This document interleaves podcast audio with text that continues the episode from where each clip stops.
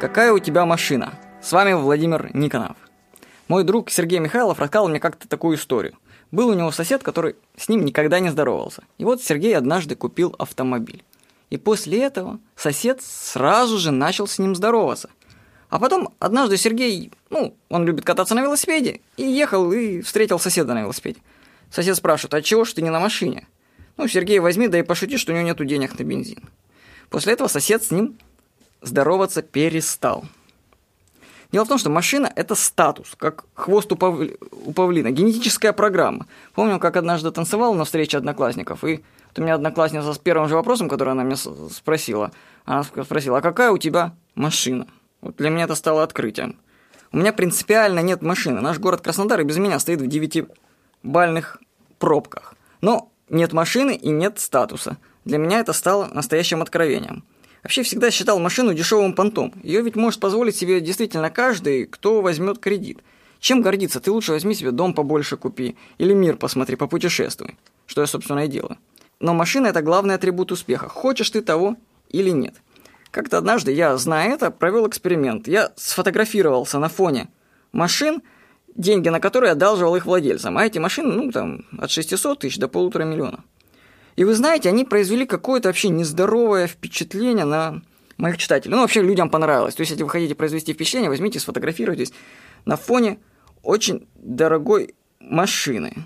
Я не сомневаюсь, что если я куплю себе машину за 2 миллиона, то буду выходить из нее, а девушки будут мне так улыбаться приятно, здороваться, заигрывать. Нет, это все, конечно, классно, но зачем мне? У меня семья, ребенок, к чему мне эти поддельные улыбки? Я и так знаю, кто я есть книгах по финансам рекомендуют покупать себе такую машину, которая стоит 2-4 твоих месячных оклада. Ну, то есть, понимаете, не 2 года работы и не год, а всего лишь 2-4 месяца. То есть машину нужно выбирать по своему доходу. И иначе это будет перебор бюджета. Но кто этому следует? Ведь машина – это понт. Кроме того, машина – это жвачка времени, она забирает время и деньги. Ну, вы помните анекдот, наверное. Я слышал, что ты машину купил. Ну как? Отлично. Сегодня с утра съездил за запчастями, потом заправился, в автосервис съездил, затем тещу на дачу отвез. Представляешь, как бы я все это успел без машины? Я не против машины. Кому-то нравится ее водить и доставляет истинное удовольствие. Но хочу показать, что есть и другая жизнь, жизнь без машины, и в ней тоже хорошо, прекрасно живется. Каждый раз, когда мне нужно куда-то с семьей поехать, то для меня приезжает новенькая, дорогая иномарка с личным водителем. Открою по секрету, что такой сервис называется такси.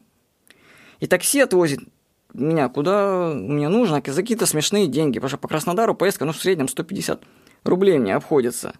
И при этом ты не имеешь никаких проблем с обслуживанием машины, с ее стоянками. Ну, столько снимается головных боли. И еще вам скажу, что в городе, кроме такси, есть еще общественный транспорт. И если чувство твоей собственной важности не зашкаливает, то никто тебе не мешает пользоваться трамваями. Очень удобно, на самом деле, жизнь без машины. Но многие скажут, а как же поехать за город, например? Вот люди покупают себе внедорожники, знаю, что вот они, у них мечта, вот они купят внедорожник и поедут в горы. Я вам скажу, что я был в горах в десятки раз больше, чем те люди, которые купили внедорожник. Потому что от силы они поедут туда один раз в год, а если поедут, то будут жутко биться за свою машину, как бы ее не испачкать в грязи. Но опять же, открою вам секрет, что такси может отвезти вас за город. Это не проблема.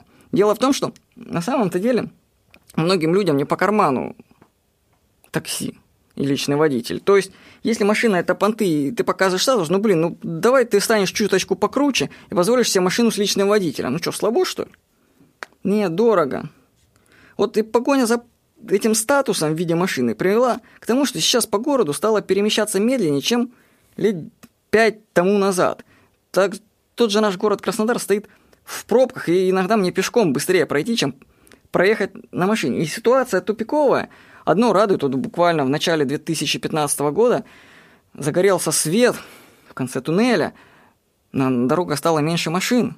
Это просто кризис пришел, и людей, оказывается, им надо выбирать начать. Или они еду покупают, или они понтуются. И когда денег не хватает на бензин, то у людей включается мозг.